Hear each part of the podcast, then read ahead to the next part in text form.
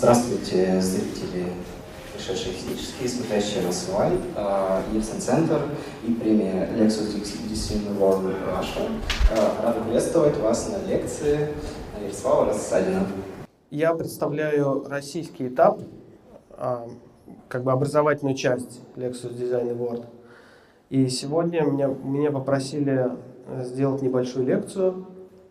Я не знаю, всем, всем, я не заслоняю экран никому. Хорошо. А, тема, которую мы вместе с а, организаторами выбрали, она называется «Поиск новых вопросов». А можно мне сначала вот узнать, кто из присутствующих реально практикующие дизайнеры, которые вот... Можете поднять руки? Ну, в общем, примерно половина, да? Хорошо. Так. В общем, тема была такая, поиск новых вопросов. Смысл в чем? А, дело в том, что а, я, я, я просил на примере своих проектов все рассказывать, потому что так мне проще просто. Любой проект, понятное дело, начинается с вопросов, и у меня практика последнее время так устроена, последние несколько лет, что После того, как я встречаюсь с какими-то клиентами, заказчиками, мы, по сути, первую неделю или две только обычно разговариваем на самом деле.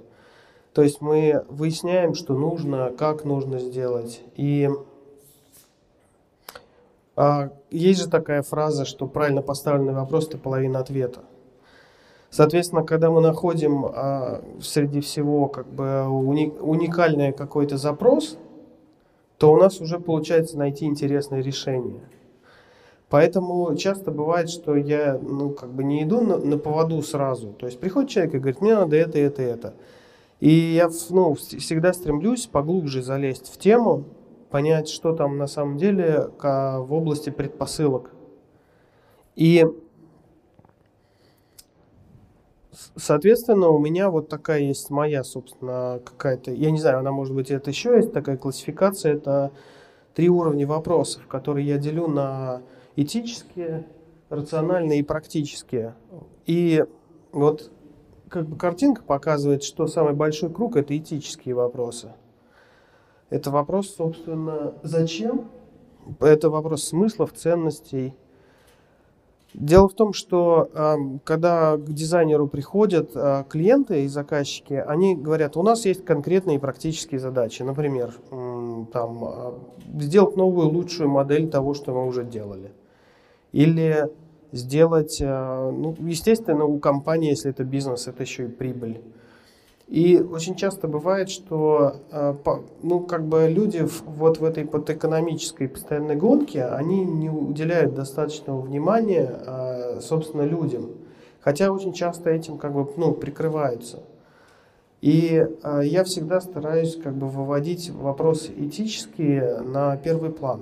И у меня даже были реальные случаи, когда после того, как мы разбирали, ну, зачем мы это делаем, что оказывалось, что клиенту это вообще делать не нужно, а нужно делать что-то другое.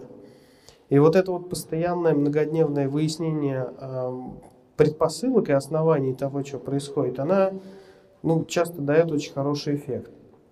Это связано с ролью дизайнера, но я потом расскажу. Значит, вот есть про- проблема в этом всем, в этике очень частая, что мы, как бы, понятное дело, в экономике существуем, и что а, когда вы делаете дизайн, он замешан на производство, которое там с логистикой, с технологиями, с чем-то еще. Есть бизнес, который, а, а, соответственно, хочет, ну, естественно, прибыли различных и оборачиваемости денег. И в этом всем человек часто рассматривается как потребитель абстрактный и мыслится как некие ну, вот параметры. То есть на человека смотрит не в какую-то его глубину, какие мы, в общем-то, являемся, а как на такой э, аппарат по выколбашиванию из него денег. Экономика просто так устроена, и общество так устроено, что оно очень часто начинает утверждать, что все, что хорошо для экономики, хорошо для человека. Я в это ну, как бы абсолютно не верю. Для меня человек э, является главным как бы таким основанием того, чем вообще этим стоит заниматься. Ну, потому что я рассматриваю дизайн, который делаю, как вот есть режиссер, он дает другому человеку фильм. а, музыкант музыку. А если я делаю дизайн, я просто что-то даю другому человеку. Ну, то есть, по сути, я общаюсь с другим человеком через дизайн, так же, как все остальные профессии. Поэтому останавливаться на понятии потребителя, который меряется только рационально, для меня ну, не, я не считаю это путем вообще, хоть каким-то, как сказать, ну, то есть так можно делать, если хочется очень много денег, например. Ну, так компании существуют, которые занимаются там с бесконечными ускорениями процессов, там, скидками и чем-то еще. Но, но лично мне просто неинтересно в таких схемах работать. И потому что я считаю, что наша рациональность, которой мы, ну как бы наш ум, который в нас есть, это очень маленькая часть того, чем мы на самом деле являемся.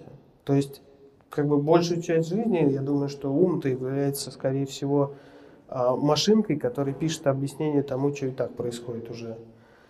И человек это очень, ну, для меня это как бы глубокое создание, в принципе. Вот. И поэтому я потом на примерах расскажу, как это все просто раскрывается. Сейчас это немного абстрактно звучит, я понимаю. Вот, поэтому хорошая цитата моих, одних из моих любимых дизайнеров, это то, что дизайн это как там, э, ну, он придает форму культуре. Ну, имеется в виду материальное. А, вот когда мы выяснили, зачем мы это делаем, и даем ли мы человеку то, что мы должны давать по-настоящему, а в принципе за много тысяч лет ничего особо не изменилось в этой сфере. Мы по-прежнему даем друг другу счастье, благо, добро, любовь, понимание, ну то есть какие-то такие вещи. То есть если в проекте есть то, чему человек порадуется, то, что ему нужно как бы на эмоциональном уровне, на глубинном, на ценностном, и это впишется в его жизнь то можно приступать и дальше вообще. То есть у меня еще есть такая тоже еще одна моя позиция, что дизайн, который мы делаем, он должен а, органично вписываться в жизнь человека и не, не отжирать от него место. Потому что если человек это главное, то главная ценность это быть этим человеком, оставаться им. А дизайн должен на бэкграунде как бы ему помогать. То есть это как, как доктор. То есть доктор не стремится сделать свою медицину главной в жизни другого человека. Он как бы говорит, я, я помогу тебе быть здоровее для того, чтобы ты был собой. Вот для меня дизайн это то же самое. Не, не замена жизни человека, а как бы очень такой тихий, часто вообще нейтральный способ освободить человека, наоборот, а не закрепить его. Да, я опять ушел в этический уровень, потому что он для меня главный. А на рациональном уровне мы сталкиваемся, соответственно, спускаемся вниз, и все наши вопросы раз, начинаются, вот есть такая классическая схема компании IDEO, которую можно уже осмыслять. То есть мы уже как бы рациональным умом смотрим, что нужно а, бизнесу конкретно, то есть это куча параметров, технологиям, и уже можем рассматривать человека на этом уровне как потребителя. В этом нет ничего страшного. То есть, когда мы меряем, а, какой цвет больше нравится, каким формам люди привыкли, как они там это все понимают, вот на этом уровне можно без проблем. Просто его не надо ставить наверх. Вот, соответственно, я перечислил основные вопросы, которыми я разговариваю с клиентами, когда мы вот сидим и долго там обсуждаем. На этом уровне мы уже смотрим по потребителю, там, как, какая эстетика, например, может понадобиться, по технологиям все обсуждаем. Тут говорить очень, ну, как бы долго можно об этом, но я, наверное, смысла не вижу, потому что вы, наверное, представляете, что вот мы сели, допустим, с топ-менеджментом и стали говорить, так, ребят, какие у нас цели и сроки, каких показателей вы хотите добиться. Например, есть э, показатели, которые можно обсчитать, а можно не, нельзя обсчитать. То есть есть, например, показатели там, ну, неявные какие-то, лояльность, например, или доверие, которые выписываются, по сути, просто текстом в попытках как бы вот как можно ближе. Ну и там дальше. То есть по какой причине, например, ваш, э, люди должны купить ваш продукт? Очень хороший вопрос для бизнесмена. Вот. И обязательно, конечно, стратегия продвижения, маркетинг, есть брендинг – чтобы понимать, в какой а, мир вписывается продукт, чтобы не делать одно, как бы не попадающее в другое. Такое часто бывало. И, и когда я это не обсуждал, оказывалось, что у меня было свое представление, а потом оно выпускалось, и продукт оказывался в другой нише, с другой упаковкой, и вообще там неизвестно, что начиналось. И вот весь ваш эффект, который вы хотели добиться, он как бы нивелируется. Ну, технологические вопросы, понятное дело, что лучше съездить на производство и со всеми все обсудить. Ну, здесь как понятно. Вот. Да, тут еще очень важный момент, и что как можно дальше заглянуть лучше стоит. Вот здесь написано логистика и утилизация в конце, и продажи. Вот как последний пункт, а здесь по степени важности в каком-то смысле. А это тоже влияет на дизайн. То есть даже вплоть до того, как мы упаковываем это в палетах, которые везутся из Китая большой партии, потому что все можно оптимизировать. Или, например, что там еще? Ну, то есть, как бы вот эти все вопросы, они как бы вот... И, получается такой широкий очень диапазон, если вы сейчас заметили, от этических вопросов чуть ли не бытия какого-то, даем ли мы благо там людям на всеобщем уровне, до неизводящих до того, как мы упаковываем в картон, который даже потребитель не увидит, потому что это специальный картон там, для каких-нибудь морских перевозок.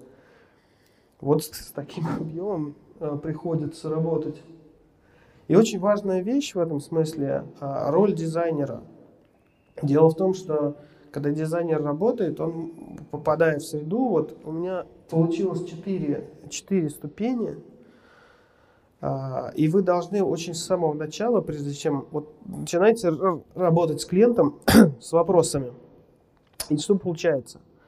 А, вас могут взять, ну, во-первых, вот первый этап дизайнера нет. Ну, вы все знаете, это такое вот бывает. То есть, когда на предприятии кто-то сидит, вроде как что-то надо новое сделать, нашли кого-то, может быть, он из соседнего отдела инженер или еще кто-то что-то нарисовал, и, ну, и получается такая как бы штука, ее нечего обсуждать.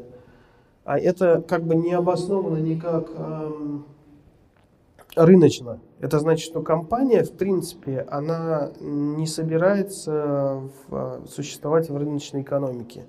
Такие компании, как правило, это какие-то застарелые такие бывают, которые с 80-х годов гонят какое-нибудь все, что у них там вот. вот. У них есть станок, гнутые стулья какие-нибудь. Вот они их гонят просто сотнями, тысячами и продают по старым каналам продаж, которые у них со времен Горбачева еще сохранились. И как бы если эти люди к вам приходят, э, то надо смотреть, ну как бы вот, э, ребята, вы реально собираетесь новое делать или вам ну, зачем-то нужен? И вот тут как бы вы можете стать стилистом на втором этапе. Стилист тоже разный бывает. Бывает такое, что ему доверяют, а бывает такое, что даже цели скрывают. Просто вот так вот рисуй и все. Это очень, ну, бывает, чтобы заработать денег, это хорошая позиция, в принципе. Отработать свои навыки еще какие-то. Но на этом, но на этом уровне очень мало вопросов можно задать. В этом проблема. Ну и дальше уже по нарастающей, соответственно. Дизайнер как часть менеджмента, когда вы точно уже совершенно сидите с, может быть, не с топ-менеджментом, но, по крайней мере, с, с с, с, с основным менеджментом, обсуждаете, как это должно быть, вас принимают как часть команды. Вот здесь вот уже очень много вопросов хороших можно задать. Вот. И четвертый пункт – это когда вы становитесь уже стратегом, то есть это, как правило, на уровне с руководством компании определяете, что должно быть. И здесь уже не просто круг вопросов можно обсуждать, а самое худшее, самое веселое. Здесь вы будете придумывать вопросы, которые могут быть. То есть, как бы, уже наваливается такая часть, что сидите и, в общем, а что еще можно сделать? Вот такой вопрос. И на него надо находить ответ. И, соответственно, надо очень хорошо, ну, желательно понимать, какой дизайнер роли находится в конкретный момент, потому что в разных компаниях можно находиться в разных э, позициях. То есть я работаю, как правило, с несколькими сразу, и в одних у меня градации бывают вот от второй до, до четвертой. Вот. А сейчас я на примерах а, расскажу. А, у меня всего четыре кейса из последних, как, собственно, задавались те самые вопросы. Вот. Последний проект такой более-менее крупный, это был а, автомобиль самоуправляемый электрический флип для, для Сберавтотех. Это подразделение Сбербанка. А, ну, то есть Сбера, вернее, уже не банка. И это такая отдельная структура. Вот мы в течение года делали проект, и была задача такая.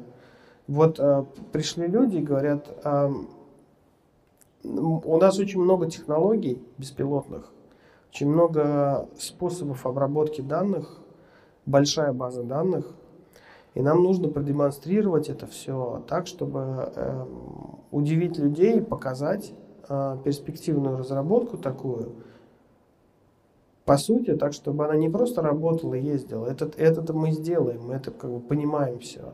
А так, чтобы ее заметили. Вот хорошая задача. И мы э, с, с ребятами начали сидеть и смотреть, искать, вот, а как это можно сделать. И вот идет обзор сначала. То есть мы смотрели вот сверху, это автомобиль Фридше такой, американский, допустим, а, столетней давности.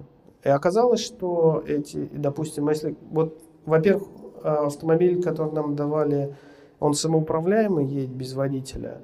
Во-вторых, а, он электрический.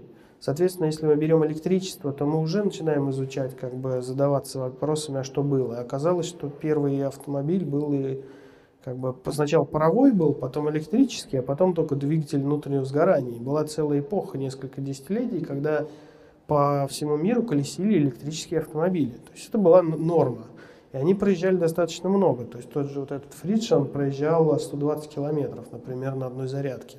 Что вообще-то не кисло. Вот.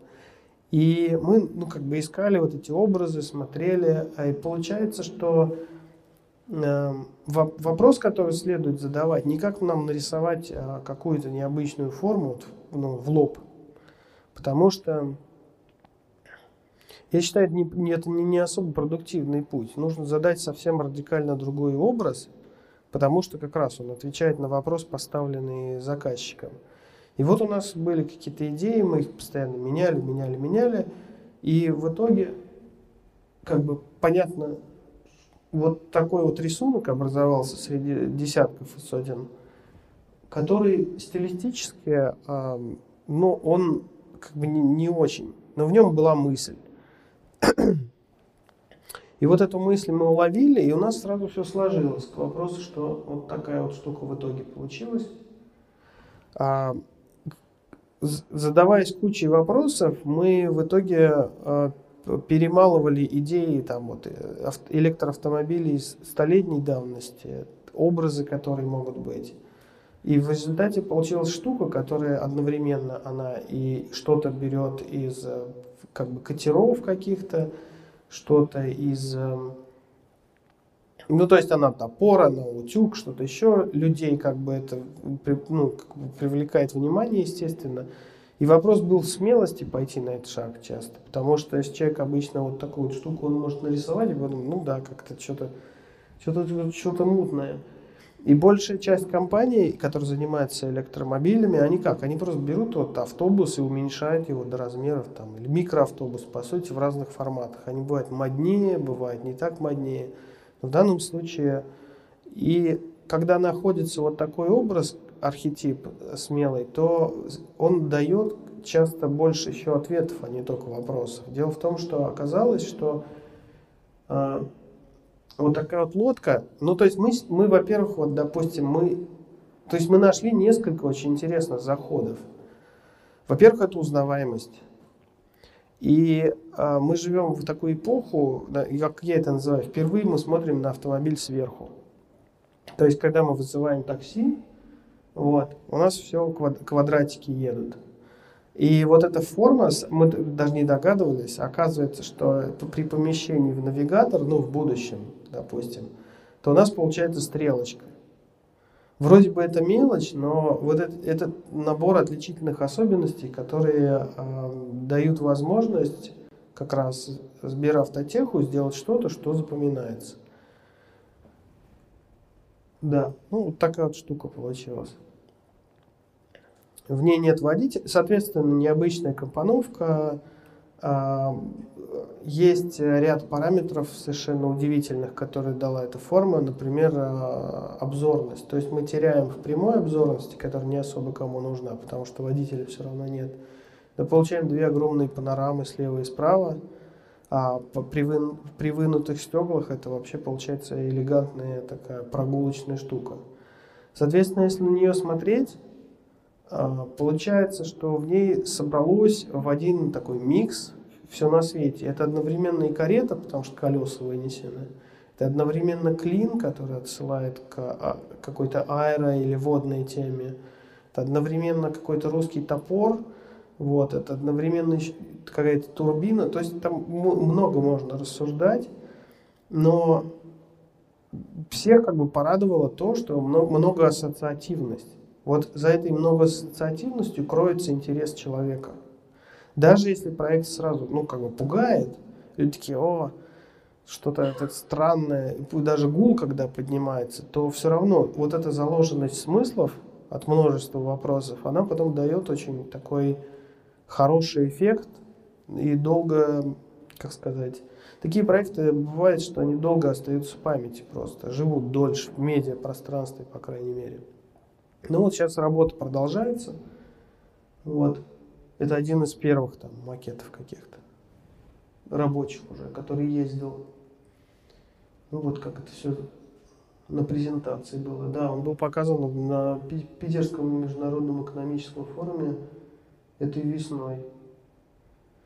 Ну, тут какие-то эскизы просто. Это вот так вот.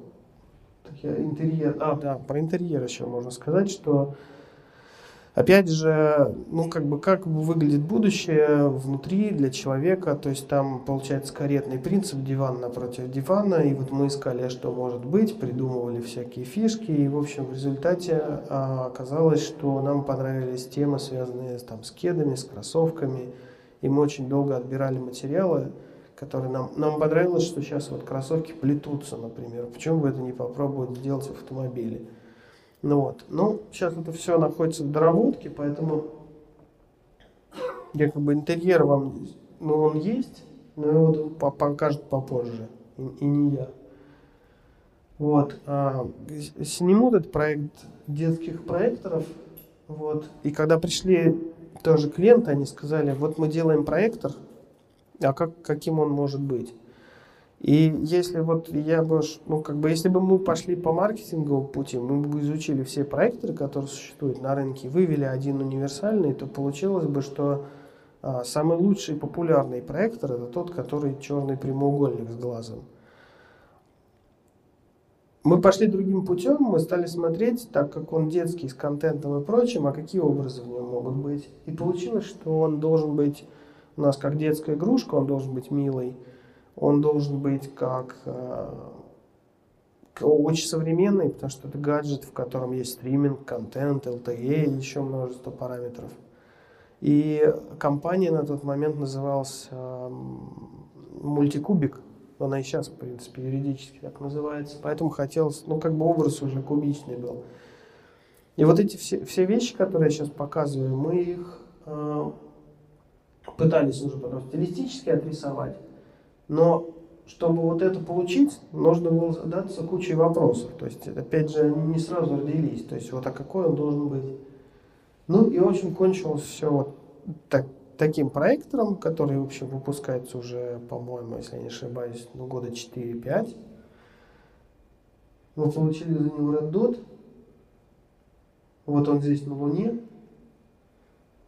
Мне вот что интересно, а, понимая, задаваясь вопросами, что он еще и детская игрушка, очень захотелось его развить и разнообразить, и мы знали, что у гаджетов есть чехлы, ну, на iPhone, например, там, на телефоны, то родилась целая экосистема различных чехлов, подставок, каких-то штук, которые мы еще захотели сделать такими универсальными, поэтому в чехлы еще вшит NFC-чип, поэтому если вы покупаете, например, чехол с зайцем, то у вас кубике появляются чехлы, о, это не чехлы, а мультфильмы с зайцем.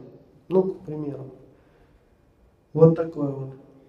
Ну, на этой волне э, мы сделали уже сниму ТВ, так называемый. Это более улучшенная штука, которая там чуть-чуть она побольше. Вот, у нее другой принцип охлаждения, она по-другому устроена.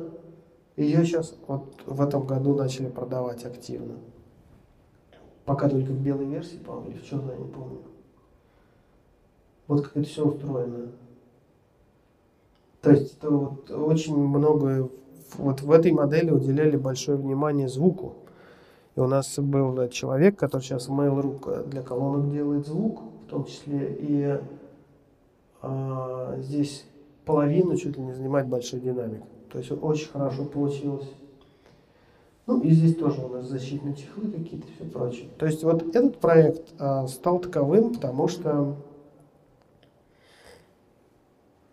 да, задаваясь кучей вопросов, клиент в какой-то момент доверился.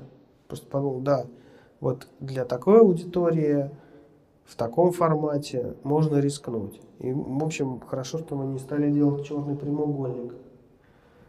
Аура – это проект, э, значит, а, приборов для измерения состава тела.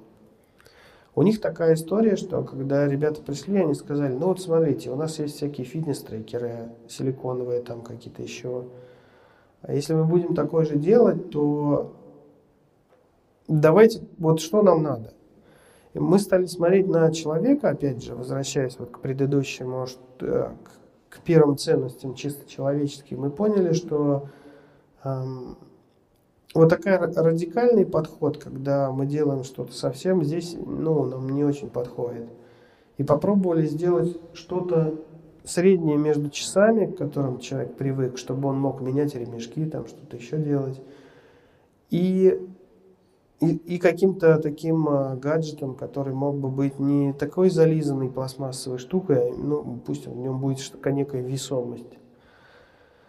В итоге мы, в общем-то, сделали такой прибор, который носится на руке, то есть человек прикладывает вторую руку, и эта штука показывает и измеряет состав тела. То есть сколько у вас там э, жира, мышц, воды вот, и всего прочего. Достаточно хитрая штука. Вот. Кроме нас ее сделала еще пара компаний. Samsung и забыл еще какая. Вот. Но оказалось, что по большому счету а, к вопросу о том, что мы недостаточным количеством вопросов, наверное, задавались, потому что в чистом виде эта штука потребовалась только тем, ну, кто упорно занимается своим здоровьем. Спортсмены какие-то или люди с какими-то там нуждами. И ее очень в какой-то момент перестали брать в нужных объемах. Вот. И у нас есть идея вынести это все и присовокупить к, к тому, что уже есть. Таким образом родился проект Step. А, то есть а, э, эти все наработки перетекли в ремешок для Apple Watch, который вот сейчас как раз наоборот с, с, в больших количествах продается, и мы все время доделываем новые новые партии.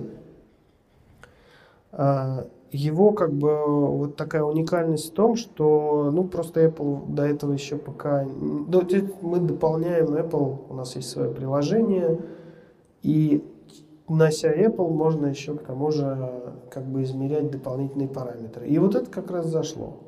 То есть вот если бы мы более правильно, наверное, ставили, ставили бы вопросы, мы бы дошли до этого быстрее.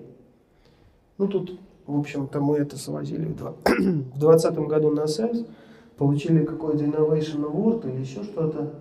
Вот, и в данный момент мы делаем Step 2, который будет очень тонкий. Нам удалось за год добиться и сделать его там толщиной практически там, 6 миллиметров. Очень компактный, еще меньше этого и незаметный. Так, вот. Э, еще последний тоже один из проектов, это термосы Вобер которые сейчас очень такую большую часть занимают в моей работе. Изначально заказчика был вопрос, нам надо сделать новые термосы, просто новые термосы.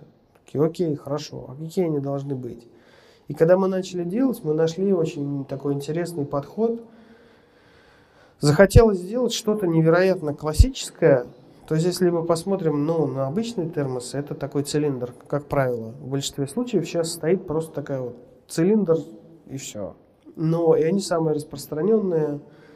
И заходя в историю, оказалось, что классические термосы, которые были изобретены еще там 100 с лишним лет назад, они э, всегда имели основную форму тела, как бы и чашку сверху отдельную. И вот мы какой-то момент вот, окей, хорошо, нам нужно архетип, чтобы был классический. Такие, да, надо идти по нему, потому что будет какая-то узнаваемость, иначе мы сольемся.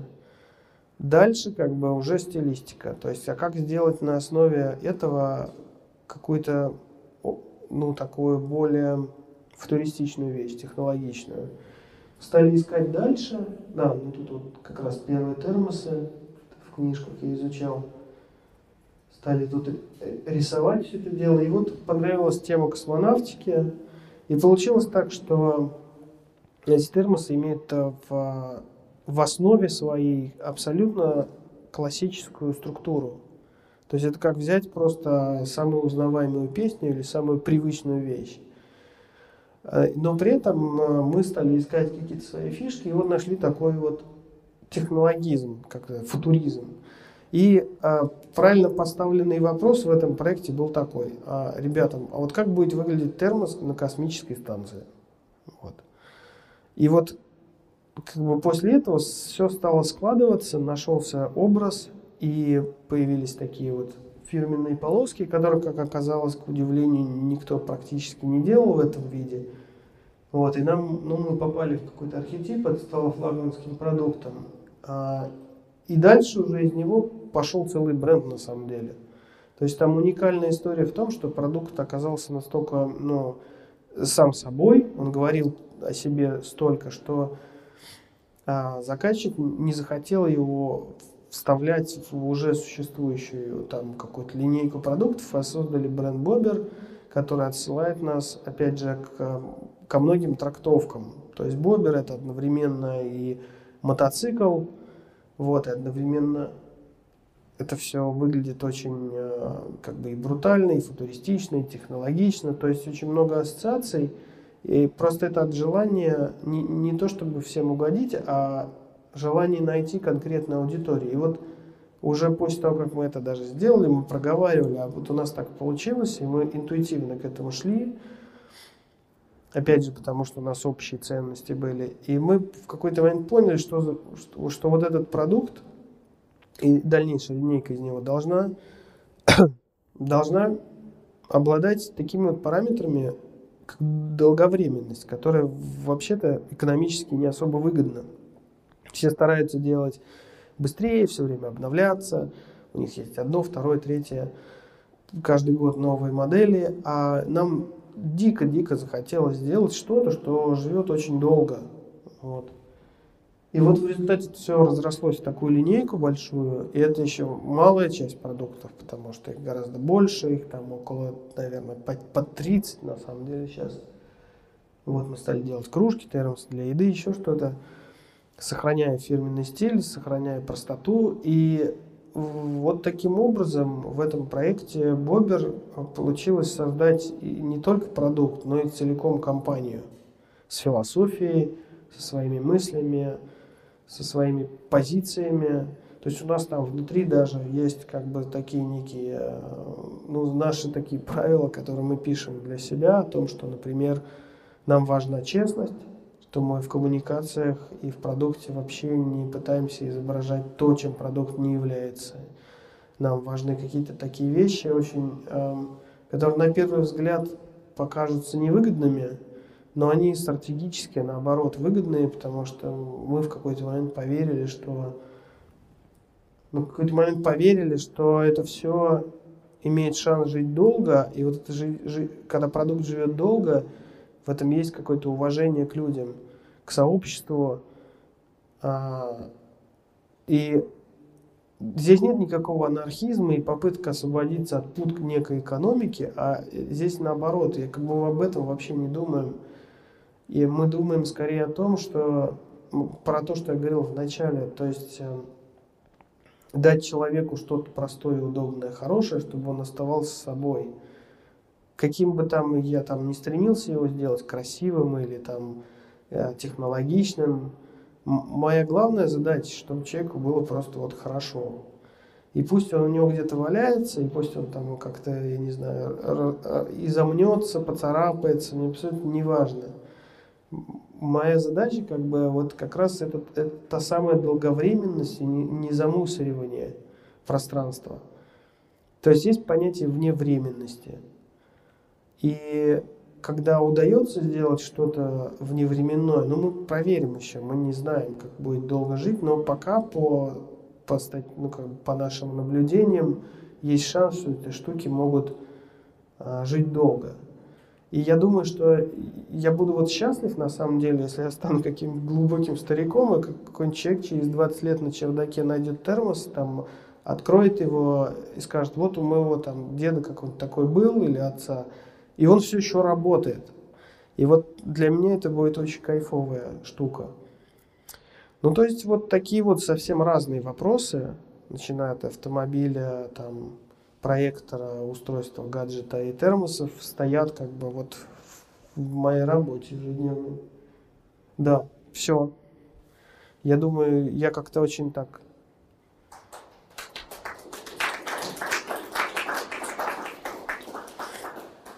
что послужило триггером к смене стратегии? То есть, когда компания уперлась потолок по продажам, когда они поняли, что выбрали весь рынок, э, сказали, что людей, которые следят э, за пропорциями в своем теле? А, разные философии у разных компаний. Если я, я вот говорил про термосы, там была очень такая выверенная, спокойная стратегия. Давайте сделаем одно, ну, чтобы оно прям вот так вот было вот серьезно так. И потом на основании этого пойдем дальше. А Ваура это, это стартап, это гаджеты, это новые технологии, соответственно, там немного иная культура. Там надо создавать новые решения, выбрасывать их, а, смотреть на реакцию и переделывать. Это норма для всяких электронных IT-стартапов из э, Кремниевой долины также. И как бы вот так получилось, что была технология, и ее главный плюс это обсчет данных на самом деле. То, что мы научились их снимать, окей, в маленьком масштабе. Просто то же самое вы можете снять в больнице, если придете, вот, ну, как у вас там натыкают датчик, поставить на весы, там есть умные весы сейчас, которые то же самое делают. Вот, а у нас это все вот такое занимает. Но вот, видите, оказалось, что как бы те, кому надо, купили, а дальше все. И вот как раз вопрос, а что делать? Старинный русский вопрос. Вот. И вот нашли решение. И в этом э, году, недавно совсем, Samsung тоже выпустил часы, которые с этой же технологией. Что звучит странно. То есть маленькая русская компания, несколько десятков человек, была первее Samsung. Ну, вот это факт. Меня интересует такой практический вопрос э, того, как у вас устроена работа. А, когда начинается новый проект, вы приходите как э, фрилансер-исполнитель в уже существующую команду проектную, или вы сами подбираете, формируете команду на каждый проект отдельно, или у вас есть своя уже определенная команда, и вы работаете постоянно вместе. Вот такой вопрос. Везде по-разному. Я себя какой-то некой такой автономной единицей ощущаю. В том смысле, что есть я, есть мои компетенции, я умею вот так, и разные люди по-разному приходят. То есть, а, соответственно, в тот же проект Сбера я был просто нанимаемый шеф-дизайнер проекта. То есть я сделал проект, прошел год, все, я вышел. Как бы. В Бобере я а, как сказать, head of design, по сути. То есть я занимаюсь всем подряд. То есть я сижу и разбираюсь там, а как мы будем вообще бирки делать, так, чтобы они были вот какие-то вот правильные. Или философия какая у нас. То есть везде по-разному абсолютно. То есть, соответственно, у меня есть а, как минимум три вида работ. То есть есть контрактные, где мне каждый месяц платят какие-то компании. Просто за то, что я там присутствую и каждый месяц выполняю какой-то некий план работ. Есть разовый обычный договор, ну, ну, как у всех, к вам пришли, вы там сделали, заплатили, ушли. И третий это когда уже, ну, такие опционные, то есть когда я могу частично от прибыли получать что-то. Вот, ну, то есть вот так вот. Ничего необычного, я думаю. Спасибо. Вы просто каждый раз договариваетесь по ситуации. То есть при, при, смотря того, кто человек с вами сидит. Если вы разговариваете с директором гигантской металлургической фабрики, то говорить «дай мне долю» как-то странно, да, он скажет «ну нет». А со стартаперами, у которых не хватает, например, денег, и еще, ну, как бы хочется, и они рвутся, и можно даже сказать, ребят, да я вообще сейчас э, там за какие-то минимальные деньги там сделаю что-то, зато я буду с вами долго. Ну, то есть это все от, от, зависит от того, вот, куда тянет, как люди образовываются. Это очень напоминает то, как дружба образовывается у людей. Ну, вот просто так случается. Вы здорово акцентировали внимание на этических вопросах. А вот скажите, пожалуйста, в вашей проектной практике были ли такие ситуации, когда вы отказывались от проектирования какого-то объекта, или когда несовпадение с заказчиком, вы категорически были не согласны с какими-то элементами тех заданий, и проект э, не состоялся, ваше сотрудничество не состоялось? По-разному было, очень по-разному. И было, что и проекты срывались по, по самодурству заказчика, и что-то, может быть, не получалось по моему самодурству когда-то. Но э, сейчас складывается так, что раньше, конечно, когда человек начинает только работать, то хватаешься за все, лишь бы там заработать, выжить, получить практику.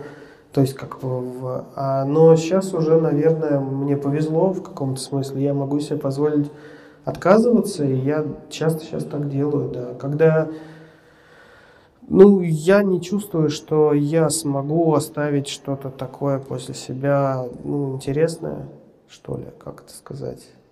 Ну, когда уж совсем-совсем-совсем рядовые такие вещи идут, и я вижу, что клиент не хочет изучить что-то за этим – Ему просто нужна очередная какая-то другая вещь. Ну, давайте еще вот так сделаем. То есть можно сделать так, можно сяк, а получится, как всегда, вот сяк. Это все игры, которые не оставляют как бы какого-то послевкусия хорошего. Ну, то есть, э, те проекты, которые я сейчас показал, они по-разному очень разошлись, потому что люди, каждый из, из этих компаний, она хотела, чтобы это все жило. Вот. И вот на этом основании взаимного такого уважения, понимания, оно и получается. А если этого нет, то получается, что ну, ну, выпустится одна очередная штука, ее забудут через год, ну и зачем? То есть это мало отличается от работы там просто за деньги, знаете, вот когда люди работают так. Это разрушает на самом деле. Но, но при этом всем я считаю, что в начале, когда человек вот выходит на тропу дизайна, ему надо отработать несколько лет в, в жестокой пахоте такой. Вообще просто. Вот. Это хорошая практика такого проверки своих сил. Что я могу в предельно плохих условиях, с плохими людьми там. Ничего страшного. Выживешь. Не знаю, ответил, нет. Вы год, получается, работали в Сберавтотехе. А, вообще, это такая интересная тенденция, которую я заметила, очень много а, исключительно цифровых компаний сейчас выходят в hardware. И сейчас каким образом вы, может быть, следите, как сейчас устроена вот эта работа в Сберавтотехе? Я просто принимала участие с коллегами в их хакатоне. У нас был, наверное, единственный именно хардверный продукт, потому что мы там все три промдизайнера собрались. Вот, поэтому они на нас смотрели чужеродно. Вот мне интересно, сейчас они как бы больше повернулись в сторону создания именно э, физических объектов, или они живут там, вот, вот этот проект, они сейчас его дальше и развивают. Ну, я просто не общался уже достаточно давно. Я знаю, что там идет какое-то естественное развитие и проектирование, а, поэтому я не могу ответить. Извините. Ничего страшного.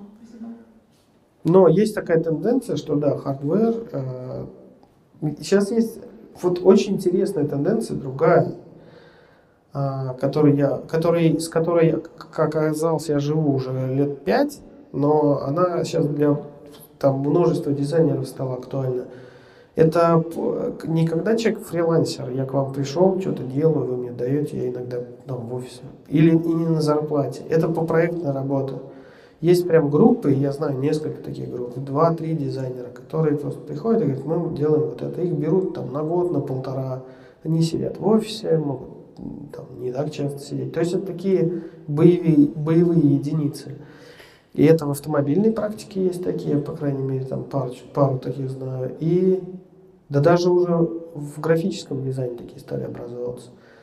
И большая компания, какая-нибудь крупная, она может просто сказать, вот, ребят, давайте, приходите к нам. За год вы все сделаете, что нам надо, и дальше вот, гуляйте. А, И это круто. Супер. А в промдизайне вы, вот вы какие бы такие назвали группы именно по проектные? Ну, Ну. Ну, есть, например, а, там а, Антон Кужильный и Гриша Решетников, которые для Волга-Баса делают, допустим, автобусы. А до этого они также вдвоем делали там для нескольких других компаний. Это такая прям... У них так развита проектная связка. Дизайнер плюс моделер, визуализатор. Есть Артем Смирнов и Вова... Вова, забыл. Панчин. Вот, блин, нет, я могу сейчас ошибиться, он потом обидится. Вот, они также в паре работают. То есть это прям реально такая вот боевая дизайн-единица. И на рынке их знают. То есть к нам обращаются и там какие-то компании. Ну, в, данный, в данном случае я про автомобильные говорю. Какие планы на будущее? Планы на будущее доделать пять проектов, которые сейчас в работе, для того, чтобы на, на Новый год просто выдохнуть и по- поспать. Вот такие вот.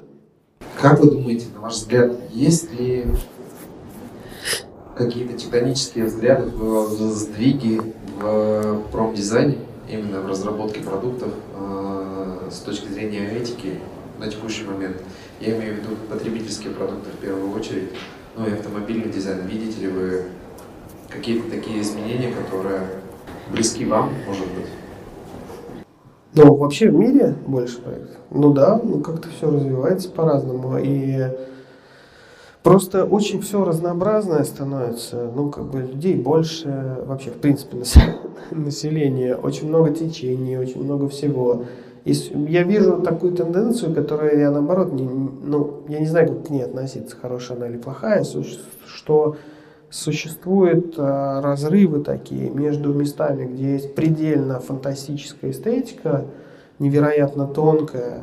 Это я имею в виду не только там luxury бренды, а просто вот есть места, грубо говоря, а, чуть ли не архитектура, дизайн, которые достигли совершенно невероятных высот именно тонкоты эстетической и этической в том числе.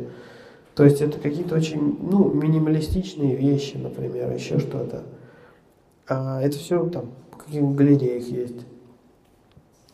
А в то же время существуют целые миры, где происходит драка за экономику первого порядка. То есть там нефть, пластик, еще что-то. И существует очень сильный контраст. То есть в 19 веке не было такого там, или в 18 все жили примерно в одних и тех же материалах. То есть была там кожа, камень, дерево, там железо, вот это вот так вот. И у всех это плюс-минус одинаковое. Сейчас получается так, что есть, а, например, города какие-нибудь, ну взять наши города просто, там провинциальные, которые просто упиханы самыми некачественными материалами, э, дизайнами и всем на свете. В то же время человек может сесть на самолет, улететь куда-нибудь в Париж, допустим, и увидеть там витрину совершенно невероятную, сделанную там из двух каких-то палочек и кирпичей, которая будет с такой степенью элегантности, с такой степенью, ну, как бы вот того, как это вообще возможно. И вот этот разрыв, он существует, и что с ним делать непонятно, то есть одни тянутся к другим, там, другие как-то, плюс экологическая повестка, ну, то есть это очень большая тема, на самом деле.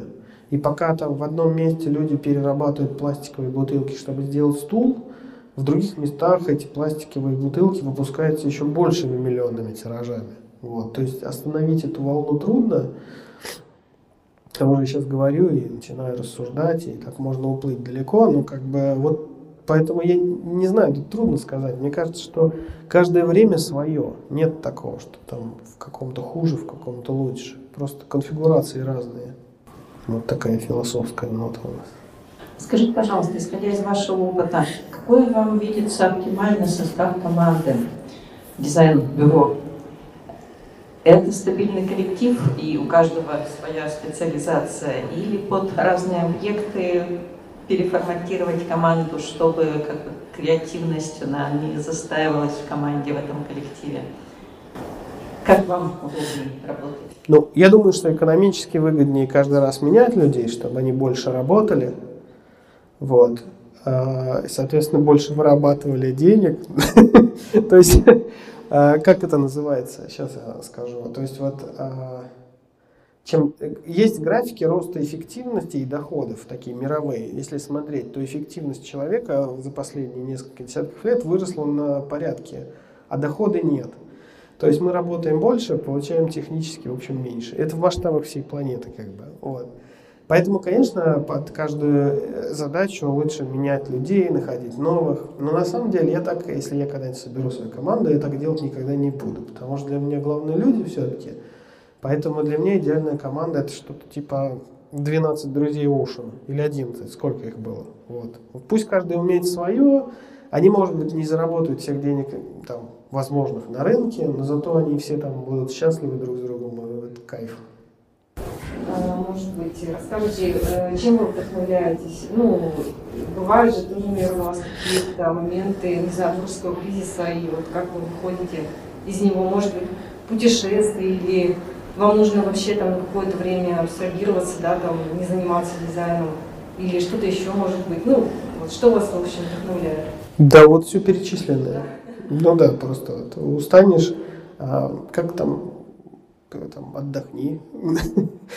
Ну, то есть все в перемешку. Ну и плюс я не считаю, что есть какое-то вдохновление, которое падает в голову. То есть, как бы не очень. Я из тех, кто синдром самозванца же есть. Ну, то есть я просто что-то делаю, оно как-то получается. Ну, да, в процессе. Иногда вот ходишь такой по улице, и, ну и ничего в голову не идет. А потом такой думаешь, а что я хожу-то, может сесть, прис... ну как бы садишься, рисуешь, и оно вдруг, о, ничего не получилось. То есть э, просто разная комбинация. Иногда, конечно, устаешь, и все как у людей. Ну, потом бросаешь все там на две недели, уезжаешь куда-нибудь, потому что уже сидеть за ноутбуком не в состоянии. Вот. Ну, то есть ничего экстра уникального. Ну, а есть из дизайнеров кто-нибудь, э, кто вам особенно близок? Ну, да. Я о них там пишу в своем фейсбуке регулярно, потому что это люди, которые мне интересны своей позицией. Ну, как бы жизненной вообще, в принципе. Это все те, там, типа Моррисон, Брулики, не знаю, Фукасава. Ну, то есть какие-то вещи, такие, такие, такие люди, которые делают вещи опять долгоживущие, они не всегда там эффектные, они могут быть невзрачные. Но я просто в какой-то момент выбрал вот эту историю. Я сказал себе, ну, окей, я могу вот так вот, сяк вот. То есть у меня был где-то предел лет 5-6 назад, где я понял, что я могу сделать любую форму вообще, в принципе, технически.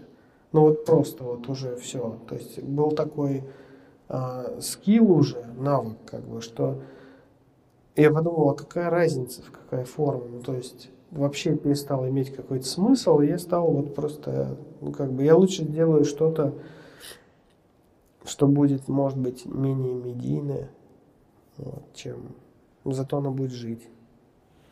Смысл-то в жизни. А ну какая фраза-то? Слава, спасибо за лекцию. Но у меня такой технический вопрос, мало кого он не интересует, кроме меня. В электронике э, вот эти э, абстрактные поверхности класса вы же сами, вы не строите или вы строите? Ну, в смысле, кто моделирует? Да. Здесь, на этом проекте, я сам делал, да. А, то есть и Синемут, и все? Нет, машину Сбербанк нет. Сберавтотех. Ага, а большинство вы сами делаете? Ну да, да. Ну, а... ну, я просто люблю возиться, я такой человек. Я люблю сесть, там чай заварил, сел, там, а как это вот так вот. Угу. Ну а вот сама техническая сторона все-таки а, это просто моделирование или именно вот это придерживание стандартов вот этих вот высокого качества поверхностей? Я здесь не понял вопроса. Соблюдаете ли вы э, вот эти требования к поверхностям класса А, когда строите модели для электроники? Для электроники, да. да. Санимут так сделан. Ясненько, спасибо большое. Ну, то есть а, просто он красится потом до блеска, ну, то есть он прям вот блестит, есть глянец-глянец. И там лучше было сделать, конечно, таким образом. Иначе потом косяки какие-нибудь вылезли. Понял, спасибо. Но там, где не надо, я не делаю, конечно. Зачем? Например, сейчас будут выпущены через пару недель керамические кружки. А для бренда МВ такие, совсем новый бренд. И Там это не надо делать. Потому что керамика, она у нее усадка там 1,3, она, ну, то есть она все время пляшет, и она сама округлится как надо. То есть там можно вообще. Ну, то есть все по ситуации. Ну, вот про керамику как раз. А у вас есть любимые материалы какие-то, которые, может быть, материалы вдохновляют? С чем хочется поработать? Сталь. Что-то железное почему-то. Наверное, потому что я с машфака. Вот. А есть ли материалы, которые умрут? Там, может, керамика, фарфор, у нас покинет, останется пластик? Нет, никогда такого не будет. Это как театр и, я не знаю, и опера. Ну, навсегда. Вот. У него характеристики такие. Пластик, я думаю, как-то не знаю, что с ним дальше будет. Большой-большой вопрос. Либо научатся перерабатывать, изобретут что-то, что способно пластик перерабатывать. Какая-нибудь супербактерия, которая его ест, например. Но пока что... Но они есть экспериментально, но толку-то пока еще... Ну, посмотрим. Вообще непонятно. А переработка тоже дело такое... Там... Как бы... Оно не сто процентов перерабатывается. Бы Там маленькая часть очень. А я вернусь на два вопроса назад и продолжу. Скажи, пожалуйста, у тебя получается ездить в отпуск без ноутбука? Да, вот в этот приезд я без ноутбука. У меня только телефон. Ну, Есть ощущение дискомфорта какого-то? Есть ощущение праздника. Праздника. Ну, с праздником. Спасибо. Вас тоже. Это, это была прекрасная финальная нота или что?